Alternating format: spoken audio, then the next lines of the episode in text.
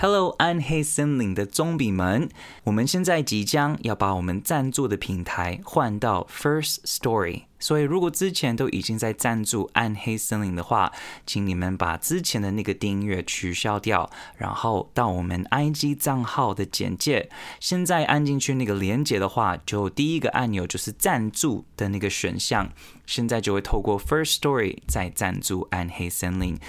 然后别担心。只是换一个平台而已，所有的赞助傻逼数都是一样的。那如果你是还没有开始赞助暗黑森林，然后想要做这个动作的话，只要去我们 First Story 的平台，就可以找得到如何去赞助我们的节目。那我们现在就一起走进这个礼拜的暗黑森林。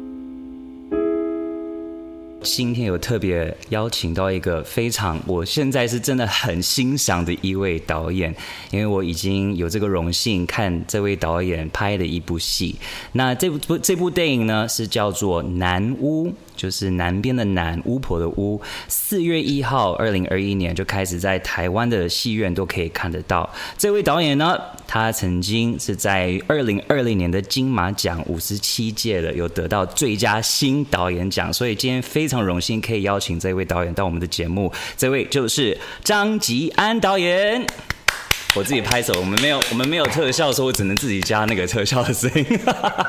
啊，各位台湾的朋友，大家好，我是来自马来西亚的张吉安。那 Steven 好，你好，你好，谢谢你今天就是愿意到我们的节目，然后介绍你这一次做的电影，而且这是你第一次做一个那个 long feature film。如果是作品的话，应该是第二部，因为之前有一部短片，所以这是应该是第一部剧情长片吧？对。我们等一下也可以再深入再去谈，就是你之前过的一些过程。但我们首先要不要先介绍一下这部电影它大概的那个呃整个故事是什么样的结构？这一部作品呃，基本上很多人看到这个名字或者是听到这南屋的时候，第一个想象到就是恐怖片或者是惊悚片。嗯、我想这是第一个印象。呃，我觉得不要紧，哦，它至少是一个美丽的误会吧。那如果进到电影院看到的，到结束，至少大家会好像恍然大悟，原来，呃，惊悚片可以这样子来拍的，就是比较慢条斯理，甚至我想它比较贴近我的个性吧。而且这一部片子它，呃百分之七十的故事是源自我童年。那我童年就是在那个地方，就是马马来西亚跟泰国的边界，叫吉打的这个我们叫州属。那么就叙述，在一九八七年，我我的父亲算是中了降头的一个经历。那其实故事当中牵扯出来的不光只是降头这一回事，在这部电影里边，降头它仅仅是一个文化的符号，因为对于我们在那边长大来说，这个文化符号是根深蒂固的，因为它经常都会听到。那我我比较想要深入的去探讨这个降头在我们家庭里面。他留下的一个生活的烙印，包括了嗯、呃，我的母亲，她的经历，呃，这是电影当中一个比较主要的走线。可能一般人说，诶，可能是你的父亲中了降头，应该整部电影里边的故事会着重在他身上，反而是他的部分是轻描淡写的。我我比较多的一些琢磨是在我的母亲，就是所谓的在戏当中的阿燕的。这个身上，所以就从他的一个经历，呃，仿佛就是用三个月的时间来让大家经历一段比较奇幻的旅程，就是从民间信仰到当地的民俗文化，甚至是跨族群的，从暹罗人、华人到马来人，到一些跨族群的这种民俗，呃，这些这些所谓的。我们难以解释的一些奇幻的传说也好啊，方方面面也好，它它其实相当复杂的。对，我我觉得要三言两语让不光只是让让马来西亚的朋友，让台湾或者让世界的朋友知道，呃，马来西亚是一个怎么样的一个国家，是非常困难的。所以我想，我就选择了用三个月，呃，就是从一九八七年的八月、九月、十月，那这三个月里边，其基本上它也是有政治隐喻的，因为在一九八七年八月、九月、十月，八月刚好是我们国家独立的三十周年，那么九月、十月刚好就发生了。华人在马来西亚的第二次的白色恐怖时期，我们叫做茅草行动。所以为什么你会在稻田当中看到长出茅草？基本上就是那那个那个政治压迫，算是那政治白色恐怖时期的一个小小的一个隐喻，对。哦，那像听导演这样解释，因为今天我最大的一个呃不想做的事情是透露这个故事太多的一些的 detail 跟细节，因为我真的很希望大家要去看这部电影，因为其实我跟我经纪人一起去看，然后整部电影我们两个常常会看彼此说。好漂亮哦，画面好漂亮哦。第这是第一个，就是整个视觉上面，我觉得导导演非常细腻的去，就是把一些似乎很像我们每一天可能会经过看的一些的一些的 scene，可是弄的是非常的优雅，然后也是很。很坦诚、很 honest 的一个方式去诠释，然后很多的表演都是你选的演员们，我觉得他们每一个人都非常细心的去表演出所有的跟文化有关系的一些的一些细节，所以看的时候真的是很感动。那。我还是不想透露太多，但是真的是有两个镜头、三个镜头，我看的时候，我直接打我的经纪人，我说好恐怖，这个好恐怖，那个整个看的时候是毛骨悚然。我可以知道是哪一幕吗？你觉得恐怖的？好，这个我会把它逼爆，因为我不想透露太多，就是那个、oh, OK OK 那个鬼在。那个镜头，oh, okay, okay, okay. 就是你你拍摄的方式完全不是故意要吓人的，你是想要透过这样的方式去显露你从小你认识这方面的文化，我觉得那就是很值得去敬佩的一个拍法跟讲故事的方式。你是弄很很慢慢慢慢的去讲这个故事，你不是想要娱乐观众，你不是想要就是惊吓观众，你是想要教，很像在。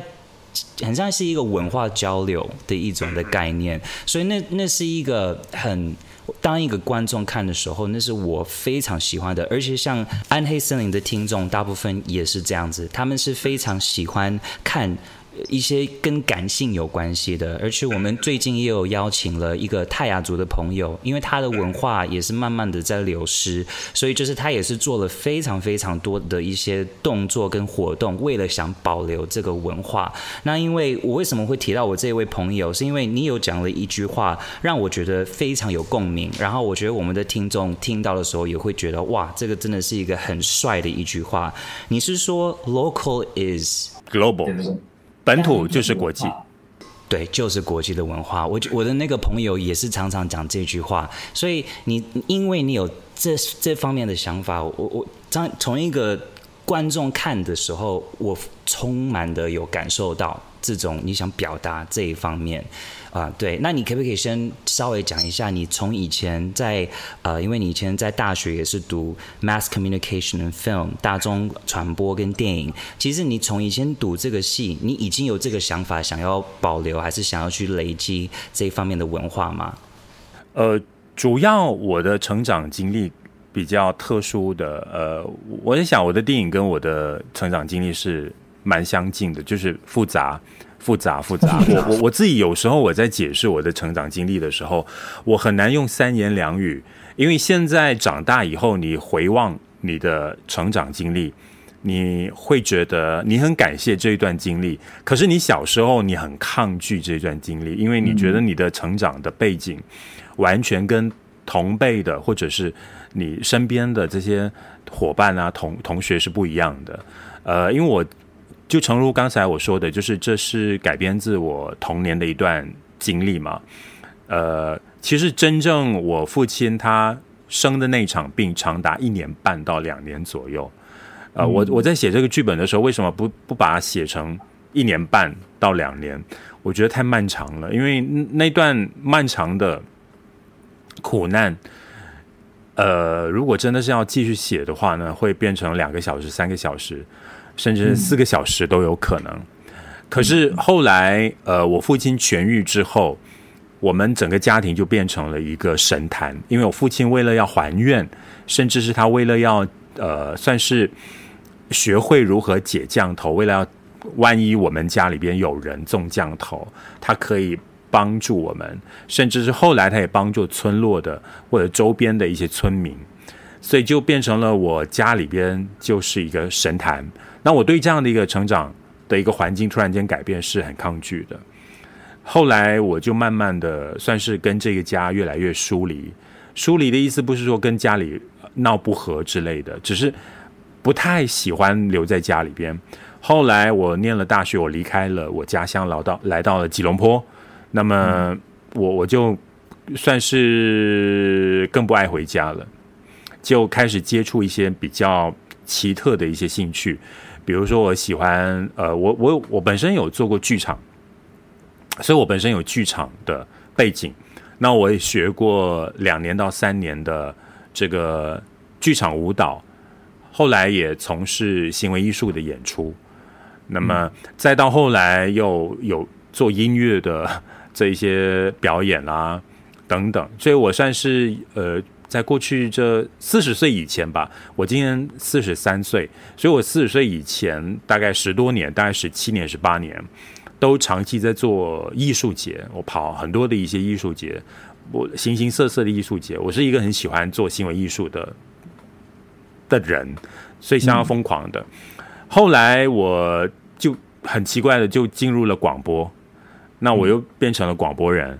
那么。再到后来，我就开始慢慢的去接触采集民歌，跟民间的歌谣啦，做一些口述历史等等，它就慢慢的变成了我好像是觉得要去记录本土的一些记忆跟故事啦，包括民俗文化等等。它只要包括华人，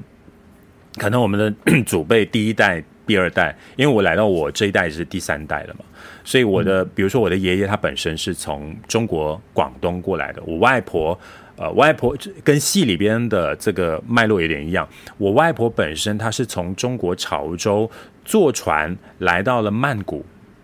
嗯，然后在曼谷那边住了大概半年，然后才从曼谷那边走路，走了大概一个月左右，走到了泰国边界，才来到了马来西亚的边界的，就是我。我居住的那个地方，就是后来我们落地生根的地方，然后他就住下来。你你妈妈那边的人应该都是非常强悍的女性哈，你你你外婆也是很强悍，你妈妈对对对对对对对，他们都是翻山越岭，他们很多人都是从曼谷。我我听我外婆说，就是当年很多中国男来，他们的船先抵达，他们有两个地方选，就是两个，就是处于马来西亚是中间嘛。呃，最北部是泰国，然后南部是新加坡，所以通常他们的船中国南来，要么就先到达曼谷，不然的话呢，就直接到新加坡两个地方。所以后来这些新加坡的到达的也好，或者曼谷也好，他们就从走路走到马来西亚。所以后来这些所谓的第三、第一代的、第二代的这种所谓的移民，他们都是。不是第一个到达的地方，就是马来西亚的，所以我我我家里就是有这样这样这样一段的所谓的我们说离散史，就是他们从一个地方走到另外一个地方，后来才选择在那个地方落落地生根。那我我家里面有这样的一个算是一个脉络之后呢，我长大以后，比如说我念电影也好，我做一些表演，做剧场，做舞蹈等等，那里边都会。多多少少都会采取用这样的一种故事，或者是一些素材放在我的演出里边，所以它就是我特别关关怀的一个部分，就是关于华人在这片土地的离散史，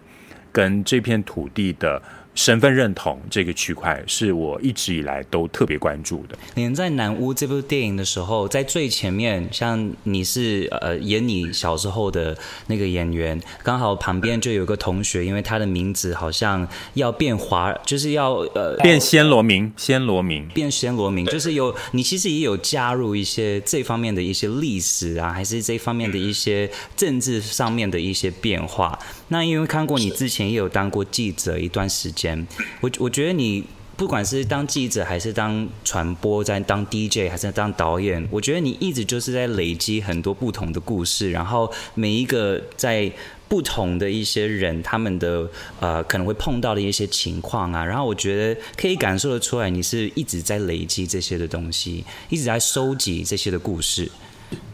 我我觉得这一段经历很重要，因为在过去可能大家。好像我身边的一些念电影的、电影系的、大众传播系的，大家可能一毕业出出来之后呢，就马上说我要拍电影，我要拍电影，我要拍短片，我要我就是要拍电影就对了。可是我当时因为跟跟的这些所谓的上课的教授，刚好都是来自欧洲的一些我们说比较老派的这种电影工作者，他们就一直强调跟我说，你要做好你的电影功导演功课，才来拍好你的电影。我我当时就把它当成是一个很严厉的警告，我真的把它听进去了。所以后来我离开了校园，我我第一份工作是当电影剪接师。嗯，呃，我我当时就发觉到马来西亚的电影并不是我想象中的那么的蓬勃，甚至可以这么说吧，就是觉得当时还不是成熟的那个阶段。我当时就想说，倒不如我我就从。媒传播媒介开始去接触这个社会，呃，可以这么说吧。我我当时其实没想那么多，到底未来要走怎么样的路线。可是我很了解，我本身可能对于这个国家本身的土地上的一种种种的政治的一些弊端啦，呃，种族跟种族之间的课题啊，这都是我比较关注的。所以我当时就选择了做媒体这个区块，所以我是从报馆的记者，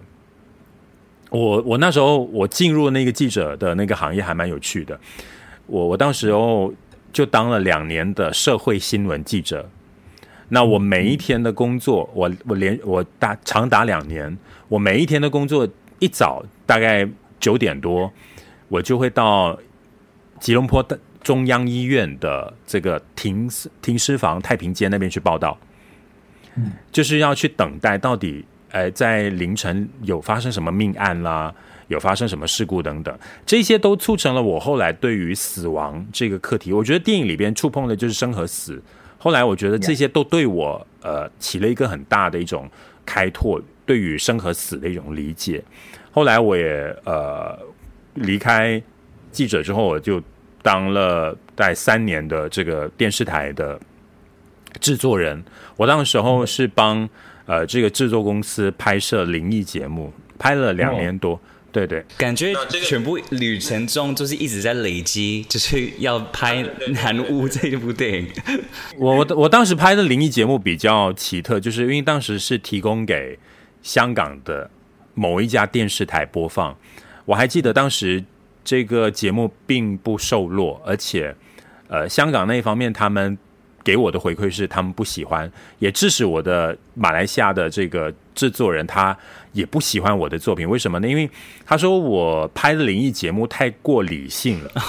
他们要很很恐怖，对他们对他们要很恐怖的。我我打个比方，他说为什么我很理性呢？比如说我拍某一个二战期间啊、呃，比如说日本人。在侵略马来亚的时候，就杀了很多华人。后来这一个地方，这个老旧的屋子，就经常，呃，很多人看到日本兵在杀人的一些比较绘声绘影的一些事情。那有听到一些夜晚听到一些超步的声音啊等等。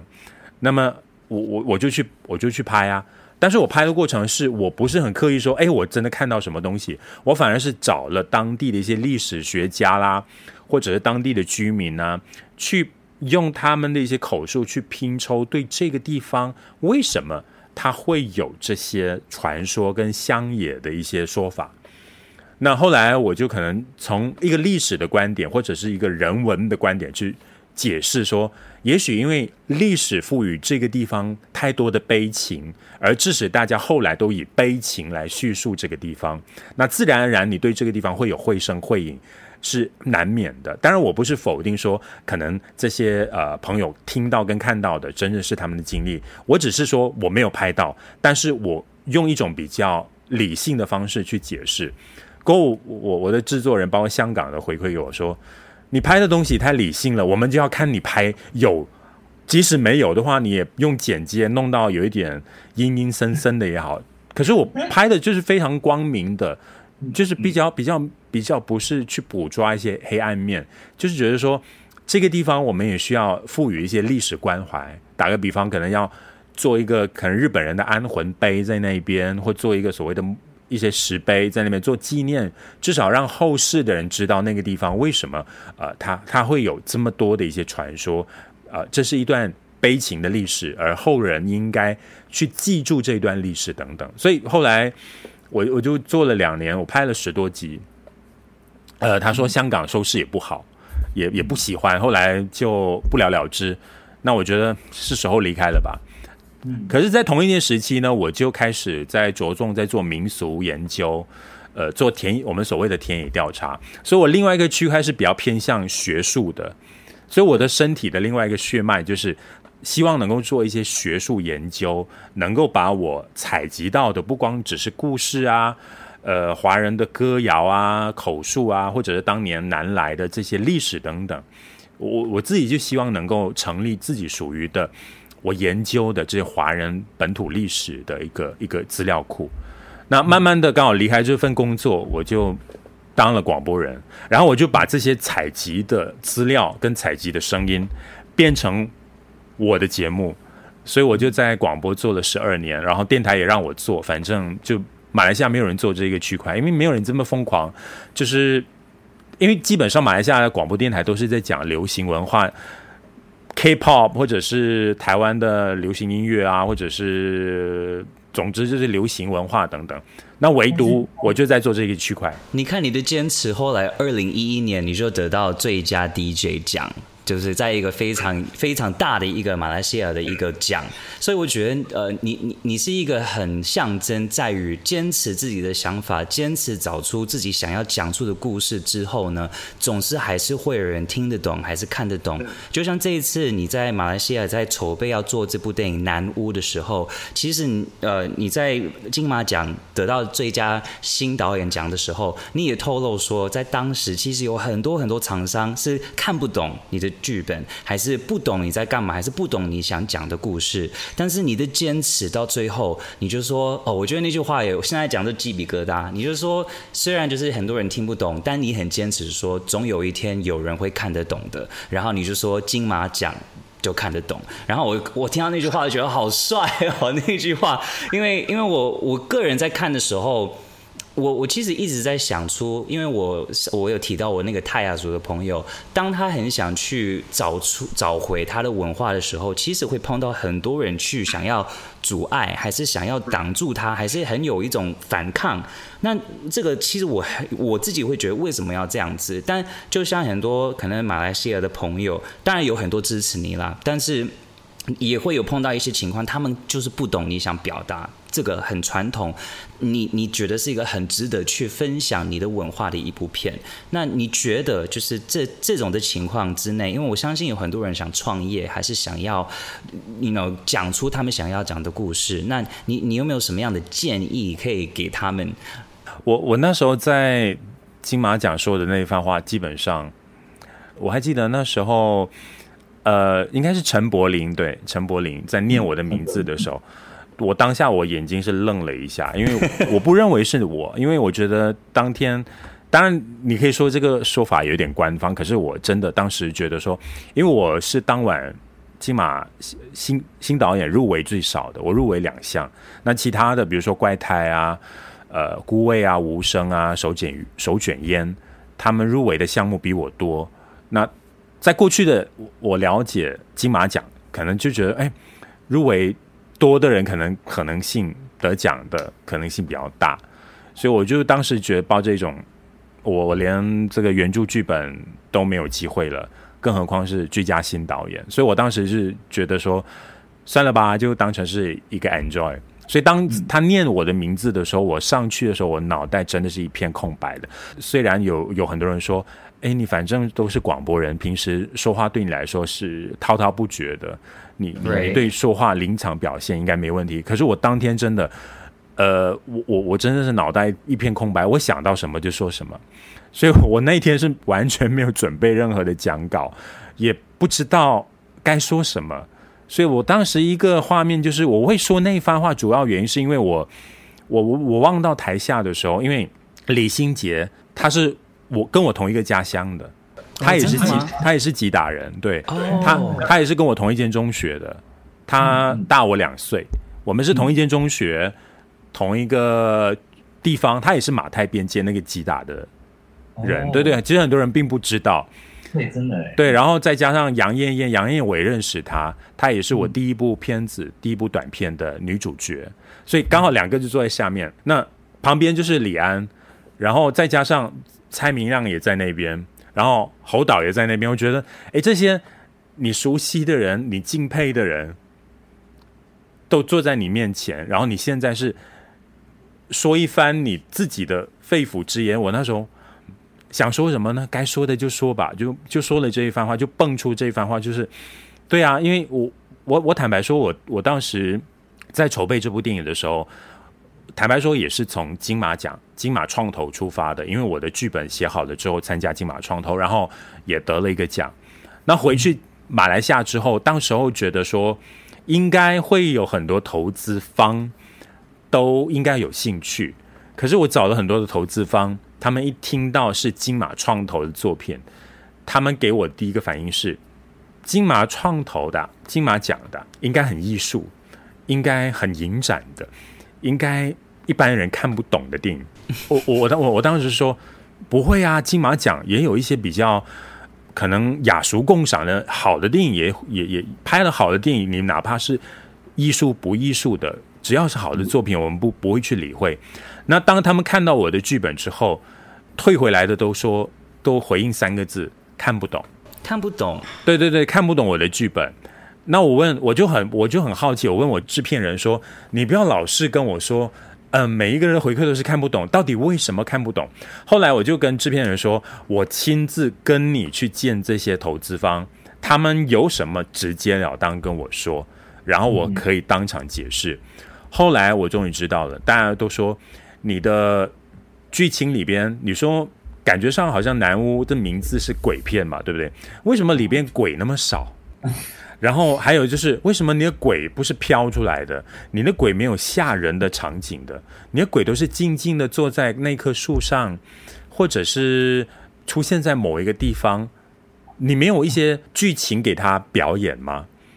我就跟他解释说：“哎，这我这个说法，我这个写法是跟一般的不一样，是因为我从我小时候，我听我爸爸妈妈或当地人怎么回溯鬼魂或者神灵的那个形态。”这是完全通过所谓的在地人的一个第一视野去诉说的。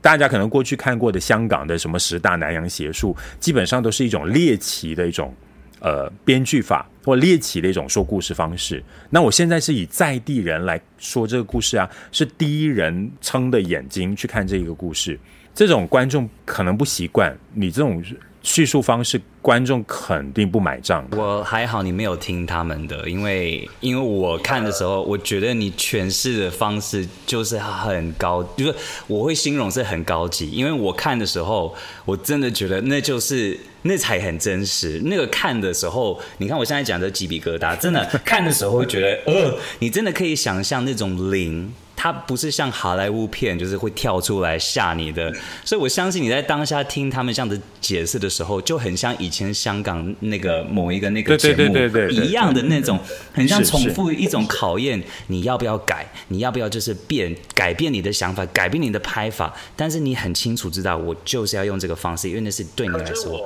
可是我我不改的话，换来的命运就是见了一个又一个。我坦白说，我见了当时。开拍之前，我们见了八个，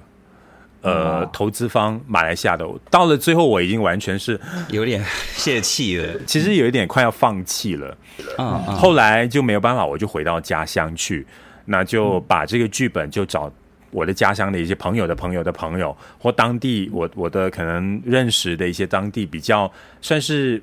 做生意的一些一些一些一些可能一些商人，他们有一些资金。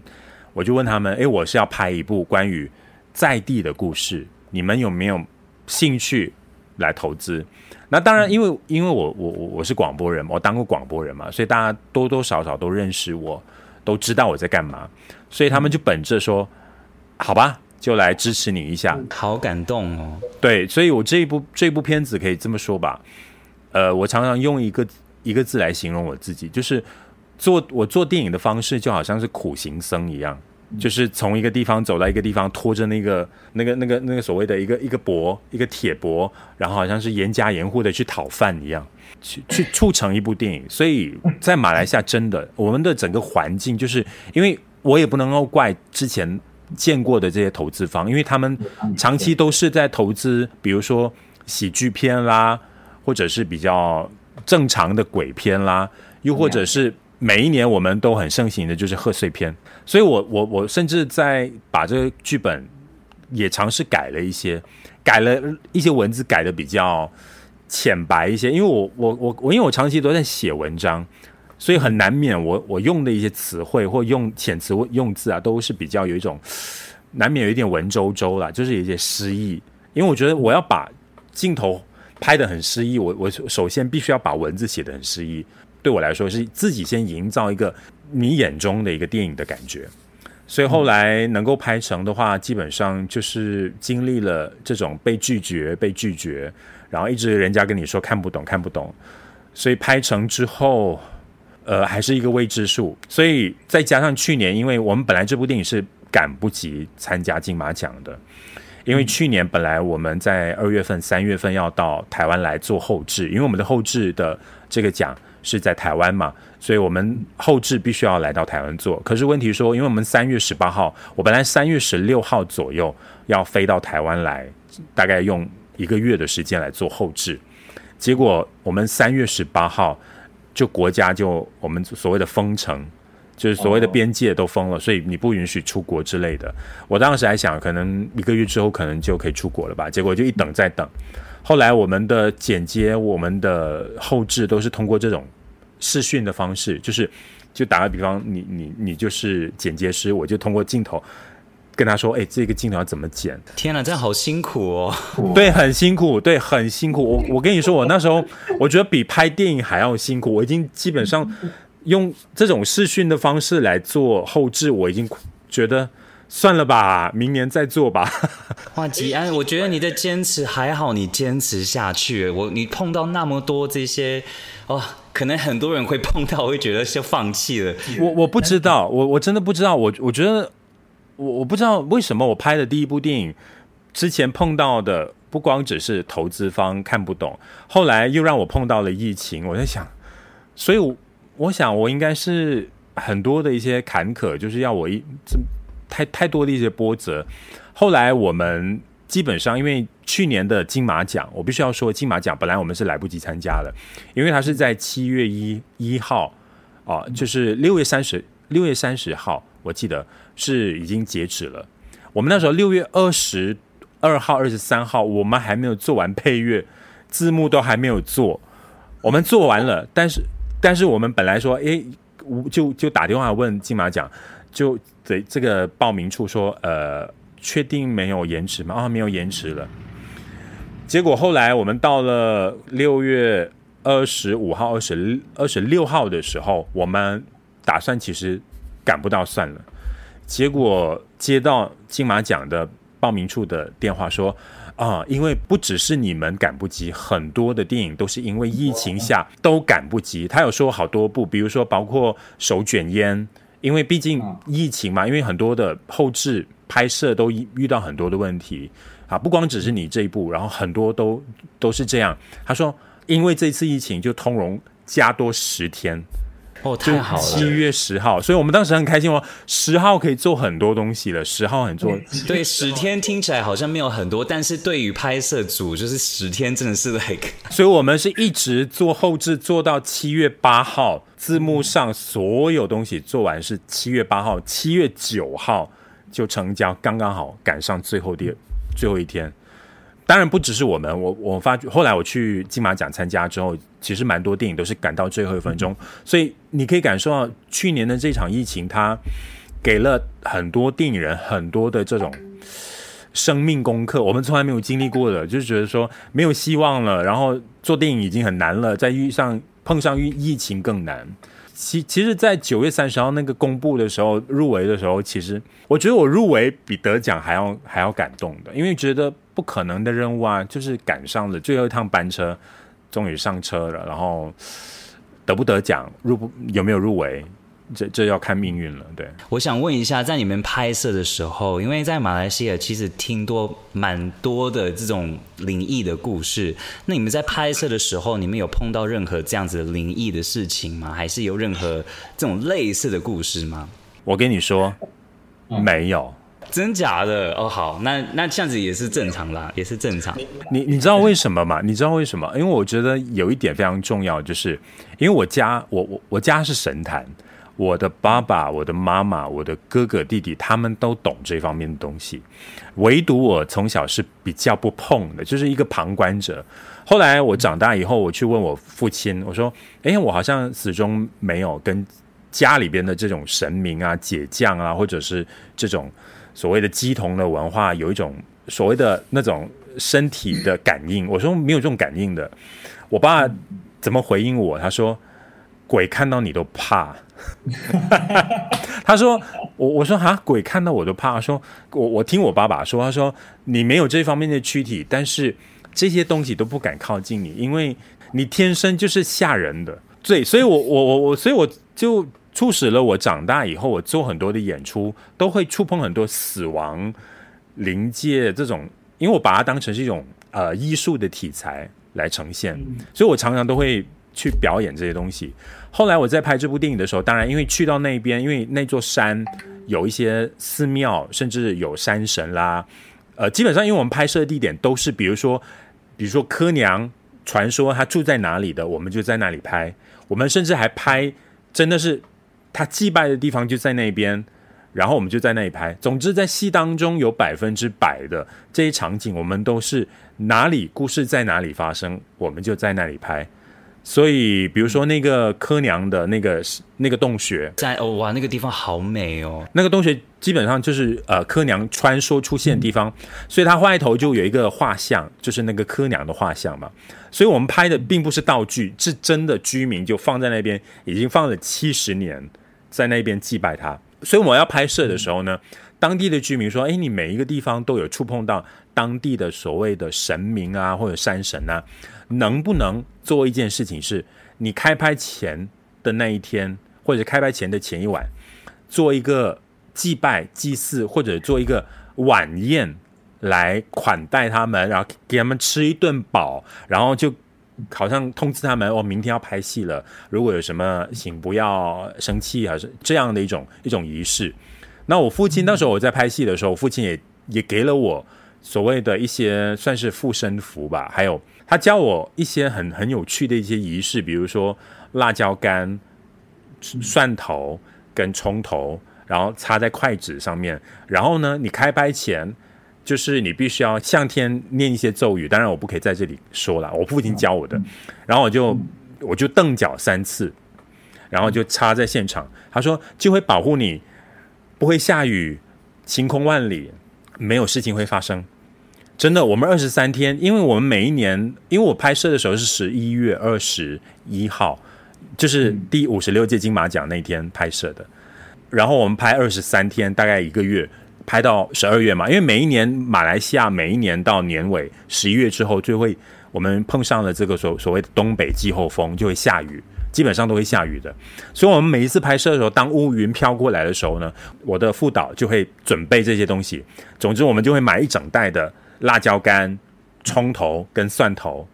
然后就会插了一根筷子，然后我就开始在那边做。我爸爸教我怎么做法，我就一插，真的晴空万里。所以二十三天完全没有下过一场雨。结果我们每一次拍完收工之后就下雨。开拍前我爸爸教我的，我就继续做。然后真的，我虽然不太相信，但是我那时候觉得为了剧组的着想，也为了剧组能够顺利进行嘛。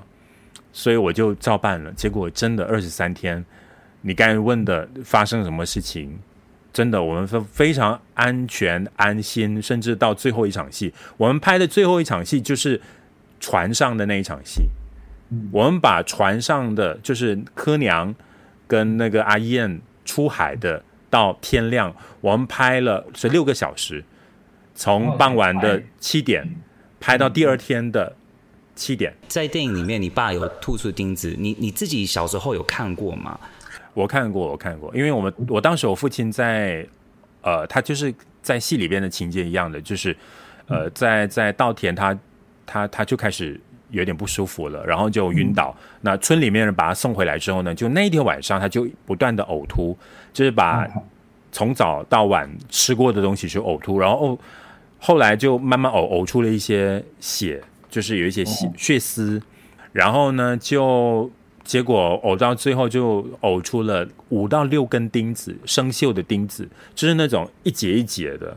我我妈妈那时候我还记得我，我我因为我们在楼下嘛，我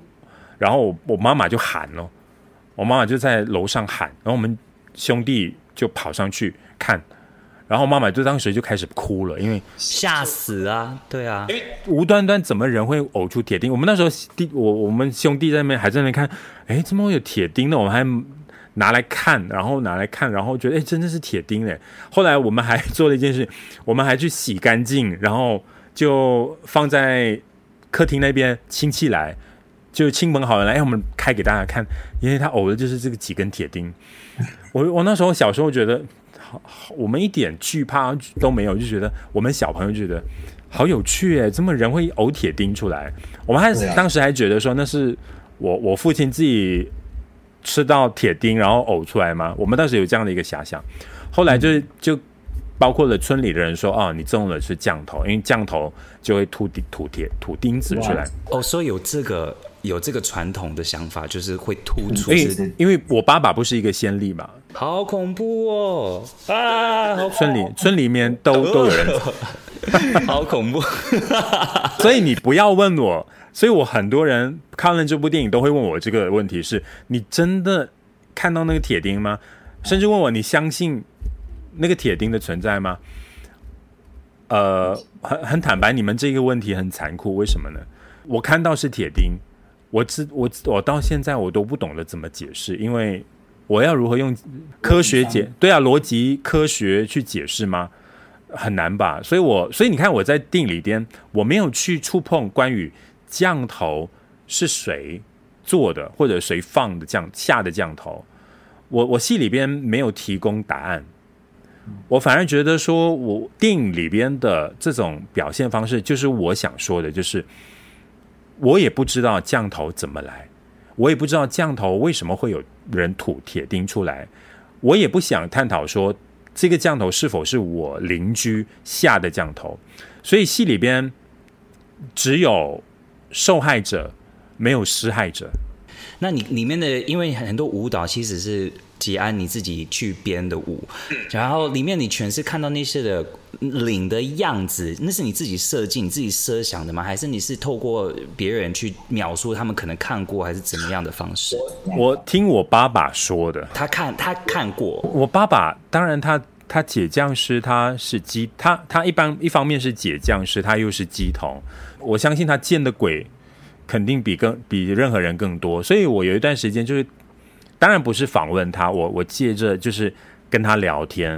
因为他很老了嘛，所以开始会说一些他以前不敢说或者是不不愿意跟我们说的话，他都开始可以说了，就侃侃而谈。可能他也觉得说，哎，可能也老了，呃，也想把这些经验告诉我们，所以我开始就会问他很多，包括有一次这个经验很有趣。他说有一次他在电视，他在看着电影，就是看那时候看这一部鬼戏啊，香港的鬼戏，恐怖电影。然后他一个人在客厅看，结果他看到那个鬼出来的时候呢，就是吓人啦，然后面目狰狞啦，然后很多的就是那种流很多血啦之类的。结果他耳边有人跟他说话：“我们鬼哪里是这样的？为什么把我们鬼？”描绘的那么的残暴，我们鬼也是很善良的，我们也是受害者，我们也不想害人的，我们没有你们想象中。所以，我父亲那时候听到他说：“嗯，对啊，为什么电影里边的人，电影里边或者是导演或者编剧总会把鬼描述的那么可怕？”后来他把这一个这这个听到的东西讲给我听。他讲给我听的时候呢，他是那种非常气定神闲的。我跟你说，他说以后你拍电影哦，不要把鬼拍得太恐怖。其实鬼没有你想象中那么恐怖的。我我我我就问说，你哪里知道？他说，那上一上几个月前，我看看一部鬼的电影的时候呢，就那个有一个灵魂就在我耳边跟我说啊，然后我说，我当时听了过后，哈，跟你说，是啊是啊是啊，因为他说经常都有一些灵界的人接接触他，就是要要向他求救。嗯，对，他都必须要去超度他们，或者是要去解救他们，所以他就变成了这个所谓的媒介。我爸爸的身体就好像一个媒介一样，他随时随地都会变成这所谓的传话人，或者是这种所谓帮他们做善后的一些事情。所以我当时我跟我听我爸爸说的这番话的时候，我当时觉得有一点好笑，有一点像喜剧片。过后，当我在整理这个剧本的时候。我就想起我爸爸的这一段话，我觉得爸，我父亲的这一段话，我看到的就是一个同理，就是我们往往很多时候，我们看很多的市面上，无论是台湾啊、香港啊、好莱坞的一些，甚至马来西亚的一些恐怖片，我们能够把鬼形容得多恐怖就多恐怖，很邪恶啦，很残忍呐，很想要复仇啊之类的。可是我们这些想法都是从人的。直观对人的逻辑去思考的，对，所以你看戏里边，我为什么把鬼、鬼仔，然后把柯娘、山神刻画得很善良？我我觉得我是站在一个他者的想法，我觉得我们很少去处身在一个他者去诉说他者的故事，虽然我们不知，我们没有机会跟他者。交流，但是我们是否能够转一个念，说不要把他者变成说我们把它归类为他们是邪恶的，甚至是污名化，或或者是把他们形容得很丑陋、很狰狞。换一个角度来说，他们其实也是受害者啊，可能是一个时代的受害者，让他们变成了游魂、孤魂、邪灵等等。这就是我，我觉得我父亲跟我分享了这个经历之后，给了我很多的启发。我想以后如果我我有机会再拍这种属于灵异题材的话呢，我我相信应该又还还有很多很多人有很有意思的故事从我父亲分享的，因为我觉得那个角度是很多的恐怖电影是没有用过的，因为它是比较人性化，用他者的观点去诉说万物有灵性的故事。对，那我最后想问的问题是在金马奖的时候，你有说其实你爸爸妈妈。都不知道这部电影是在演他们的故事，他们现在应该已经知道了吧？呃，他们不知道，他们只是知道我拍电影，但是他们不知道，因为到现在我没跟他们说过啊，我我我没有跟他们说我拍的这个故事是把我当年我我们成长经历的那段经历，他只是知道是拍关于有一点巫术有关的，可是他不知道里边的，比如说。我自己在想，如果这部电影有一天在马来西亚上映，我必须要跟我父母亲做好很多的心理建设，我跟他讲清楚才走进电影院。为什么呢？因为电影里面的名字，我爸爸的名字、我妈妈的名字、我的名字、我弟弟的名字、我邻居的名字，通通都是用真名的。哦，天啊！那这样子，你你所以你现在也是有一点，就是在等一段时间在。有一天再让他们看，就这样子。是我蛮我蛮怕他们不能够接受，因为毕竟他们是比较草根的，就是草根家庭，他们都是比较禁忌，很多禁忌。再加上我父亲他蛮老了，他已经八十七岁了。大家在戏里边看到哦，后边有一个彩蛋，就是算是彩蛋吧，对，就是我把我父亲，我十五年前当时是去拍摄我父亲他在解降头的时候。呃，十五年前，他算是当时七十多岁的时候，还还很健壮的时候，在在在开坛做法，我就拍了下来。我没有想过，就是十五年后可以派上用场。嗯，但他们至少知道你有得金马奖吧？呃，他们知道，他们知道，当然他们知道，他们他们总有一天要看的，所以你你还是慢慢 慢慢建设。他们最关心的一件事情是，他们说那头金马是真的是金的吗？他们第一句话就问我：“金马是真的是金的吗？”这个也是个好问题。我说：“我不知道哎，我都不知道金马到底不是金的嘞。” 我相信爸爸应该也是知道你在拍片，他真的也是想讲出他们他者们的角也也许吧，就是、也许吧，他可能也许他装着不知道，对啊，yeah, 我也不知道他到底知不知道.但是他现阶段，我我就当成他不知道。对啊，说不定你现在你的家人在说，他还觉得我们不知道，然后在 偷偷笑你。也许，也许。对我我我是被骗的那个，对？对，没错。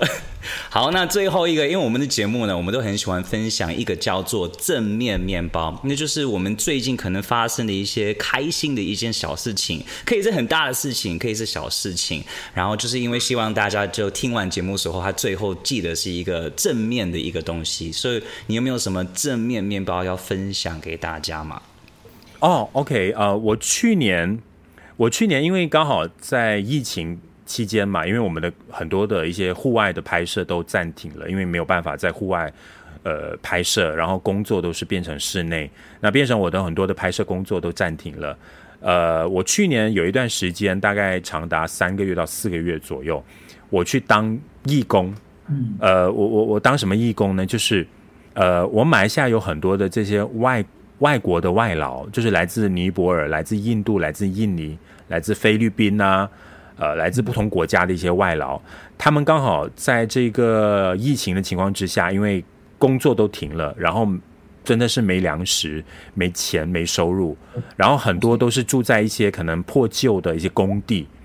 那当时我就认识了一个人道救援组织，那希望能够去救助他们，呃，就筹钱，我在网络上发起了一个基金会。然后就筹款给这个人道救援组织，然后我亲自也跟他们一起去去去派粮食之类的。然后我做了这件事情长达呃大概四个月左右，那就一直做到我去金马奖为止。然后我金马奖回来之后，就因为得了这个金马奖，然后结果有一家手机的厂牌啊，蛮大的一个厂厂牌，他们就拨电来说。吉安，你有什么故事想说吗？我我当时就觉得有啊，我很多故事想说啊。他说，我们想要用你用手机来说你想说的故事。那我当时心里边就想说，哎，我可以拍这个疫情下这些受苦的人的故事吗？就包括一些单亲妈妈、一些外劳、送餐员之类的，呃，甚至是在马来西亚很多不幸呃在疫情中去世的人，我就把它。编成一个人的故事。那你想看一般上的这种手机的厂牌，他拍的都是比较喜欢开心或者是比较奔放的故事。可是我写了一个非常哀伤的故事。结果我我当时其实我去年就有许过一个愿，就是说我想要为疫情下受苦的人说一些话。结果我金马奖回来之后，在一月就拍成了。这部作品，这个作品是是在哪里可以看得到？呃，现在在现在在呃，FB 在 YouTube 看得到。OK，对你你你就只要你打这个字叫“意外”，疫情的“疫”，外面的“外”，就是我我用这个名字主要原因是因为我觉得疫情的到来仿佛就是一场生命的意外，这是一段漫长的意外，每个人都始料不及的。那有些人就在这场意外当中。呃，不幸的离开，有些人是活了下来，有些人还是活得很很苦，所以我就用了这个“意外”这个名称来拍了一个单亲妈妈失去丈夫，然后被逼要去送餐的故事。哇，你看你的作品都是在帮别人去讲出他们的心声，就是你现在在讲这个这个意外的话，就是在讲这些外劳的故事，然后南屋，你现在在帮就是灵异世界的他们，就是有讲出一点他们的角度的故事，我觉得真的很有意义。所以希望大家不要忘记，我们四月一号开始呢，在台湾的戏院可以看到。今天开始了哦，就是四月号。今天就是今天开始，对，所以希望大家要把握时间，真的要多多支持张吉安导演这部真的非常厉害的片子。然后谢谢谢谢，谢谢你来到了暗黑森林，谢谢你哦，张吉安导谢谢谢，谢谢，再见，拜拜。